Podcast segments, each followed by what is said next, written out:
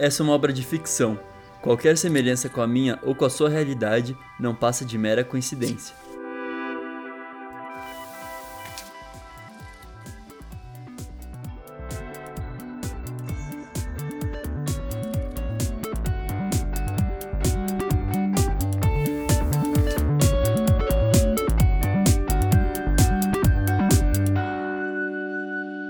Minha Playlist Infinita, por Jean Vitor Chican. Oi, pessoal, bom dia, boa tarde, boa noite, seja lá quando você esteja ouvindo minha playlist infinita. Essa semana o João pela primeira vez mandou uma carta sobre duas músicas Believe in Me, da Demi Lovato, e Who Says, da Selena Gomez, com a banda The Scene. Antes de eu começar a falar sobre a carta, eu quero pedir para vocês seguirem o Instagram, arroba minha playlist infinita. Inclusive, o nosso ouvinte, o Henrique, perguntou se iríamos ter novas histórias com a Luísa. Eu também não sei, mas eu sei que na carta dessa semana a gente tem. E antes de eu começar também a ler a carta para vocês, eu quero falar e deixar bem claro. Se você tem algum tipo de transtorno alimentar ou isso é ativa algum gatilho dentro de você, eu peço que você não ouça esse episódio, porque é uma história um pouco pessoal do João e da Luísa. Eu acho que é importante avisar e deixar bem claro antes desse episódio começar. Mas vamos lá. Essas duas músicas falam muito sobre é, positividade, sobre aceitação, sobre entender que você passa por problemas e que nem todos os dias vão ser felizes e bons, mas sim que você vale a pena, enfim, né? Rousseff, Selena Gomes, todo mundo aqui já ouviu, eu imagino. A mensagem é essa. Eu já li a carta, mas, né, porque eu precisava ler antes de postar aqui no, no episódio, mas eu vou ler ela agora para vocês. Então, vamos lá. A carta de hoje vai ser sobre um assunto que eu já introduzi para você, mas que começou a se tornar mais presente na minha vida depois desse episódio que eu vou te contar agora envolve eu, a Luísa, nossos problemas na época da escola, a música Believe in Me da Demi e Who Says da Selena. É um assunto longo e delicado, e essa não vai ser a primeira carta desse tema. Vão ter outras, acho que mais duas. Você se lembra que quando eu tava entrando na puberdade, eu comparava o meu corpo com o do Nick Jonas, eu ficava me torturando por ainda não ser desenvolvido, ter uma barriga tanquinho e basicamente não ser perfeito que nem um astro de Hollywood? Pois bem, a carta é sobre isso. Quando eu entrei no ensino médio, além de todas as questões que eu estava vivendo quanto à sexualidade, a insegurança com o meu corpo era um fator que pesava todos os dias. Eu não sei por que a natureza criou a puberdade. Ou melhor, por que, que a sociedade decidiu colocar todos os adolescentes juntos durante a puberdade. Seria melhor deixar cada um preso em sua casa e todo mundo só podia sair com 21, 22 anos. E sabe por quê? Por causa da comparação. Cara, como isso me matava e me mata até hoje. Eu me escondia em roupas gigantes, pulava refeições, queria fazer todos os esportes possíveis, mesmo sabendo que eu era péssimo em cada um deles. E aí eu sofria em casa, achando que a culpa era minha por ser tão estranho. E juro, não tinha nada demais, eu sofria à toa. Eu olhava os garotos que já tinham músculos e já eram desenvolvidos, com barba, voz grossa e, claro, eles chamavam a atenção de todo mundo. E até hoje eu acho que essa minha obsessão em conseguir ser igual a eles era tanto por insegurança minha quanto por atração. Mas eu era muito maturo para entender isso naquela época, óbvio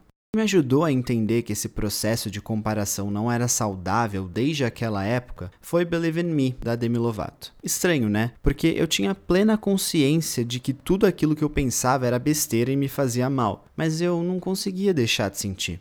Os dias mais sofridos para mim eram quando o professor de educação física fazia a gente jogar futebol. E se você lembra, na carta de Ragatanga eu te contei sobre como isso é um trauma para mim. Então eu já ficava tenso. Para piorar, ele fazia aquela clássica divisão do time sem camisa e o time com camisa. E cara, eu queria morrer. Eu sofria a semana inteira ansioso para saber se na aula seguinte eu ia estar tá no time do sem camisa. Naquela época, eu ainda não tinha passado pelo estirão assim, então era uma criança meio gordinha. E em um desses dias rolou uma coisa que me marcou para sempre. Eu tava lá perdido no meio da quadra, tentando ser útil pro time e querendo muito que aquilo acabasse rápido. E eu geralmente ficava na zaga, meio perto do goleiro, torcendo para que a bola não viesse para mim. Só que naquele dia ela veio. O menino do outro time chutou a bola bem forte na direção do gol, só que o problema é que eu tava no meio do caminho. E diferente da outra vez, quando eu era criança, eu não deixei a bola atingir a minha cabeça e eu desmaiar. Eu coloquei a mão na frente, o que foi muito bom para minha cabeça física, né? Mas esse simples ato gerou umas consequências emocionais que me afetam até hoje. Como eu estava dentro da área,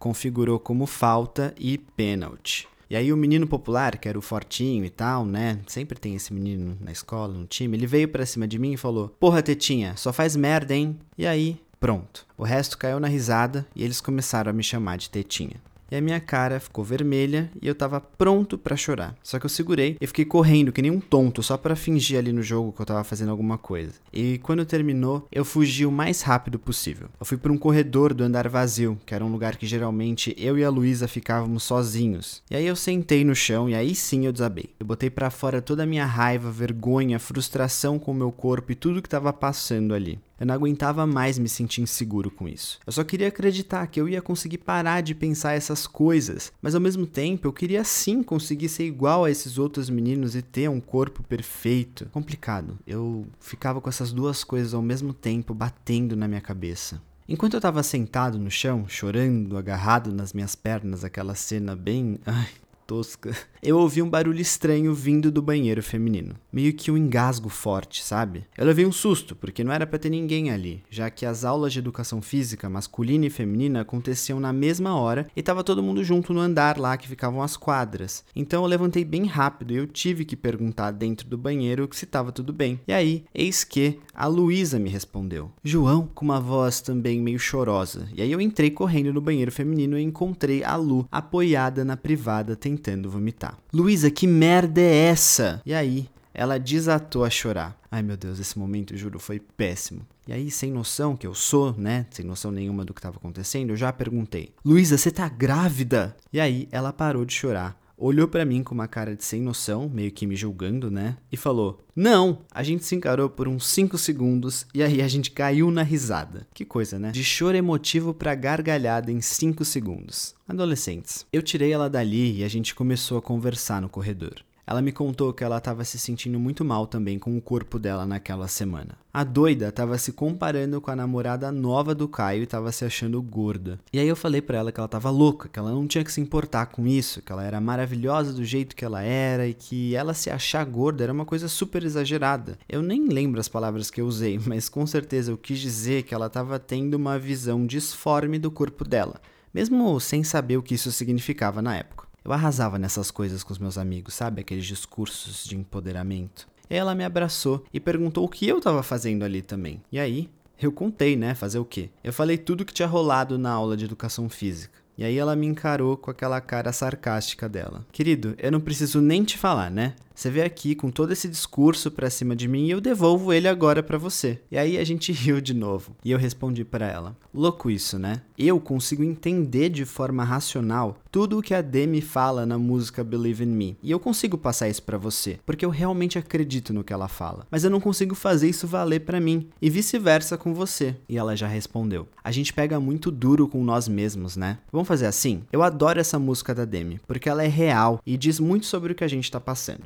Mas quando a gente entrar em crise, vamos ter o combinado de ouvir Who Says da Selena também, porque aí a gente sempre vai lembrar um do outro falando o quanto a gente é perfeito. É como se a voz da Selena fosse você falando comigo e eu falando com você. E aí a gente vai deixar de fazer besteira. O que, você acha? Bom, Lu, combinado. Mas me fala uma coisa. O que, que você ia fazer no banheiro? Ai, João, eu tava tão noiada que eu ia tentar vomitar mas eu sou tão nojentinha que eu não tive nem coragem. Eu respondi para ela: Que bom, Lu, porque no fundo você sabe que isso não vale a pena. Eu te falei que essa era uma história meio chata, mas esse combinado que eu e a Lu fizemos ajudou a gente por um bom tempo. Ela nunca mais tentou vomitar, e a gente ficava se ajudando assim. E graças a Deus o apelido de Tetinha passou bem rápido na escola. Ele só ficava martelando na minha cabeça toda vez que eu comia um pedaço de bolo ou qualquer coisa que eu gostasse, tipo chocolate, enfim. Says da Selena teve um impacto bem positivo para mim e para Lu naquela época, porque na marra fazia a gente aceitar que estava tudo bem com a gente, com os nossos corpos, com o que a gente quisesse fazer. O problema é que acabou criando uma pressão muito grande na gente pra gente se amar. Estranho, né? Mas eu não sei se eu tava pronto para ser a pessoa que amava o meu corpo do jeito que era, porque sinceramente só gerava uma pressão para eu conseguir aceitar e não querer mudar. Confuso, né? Eu te conto mais sobre isso na próxima carta.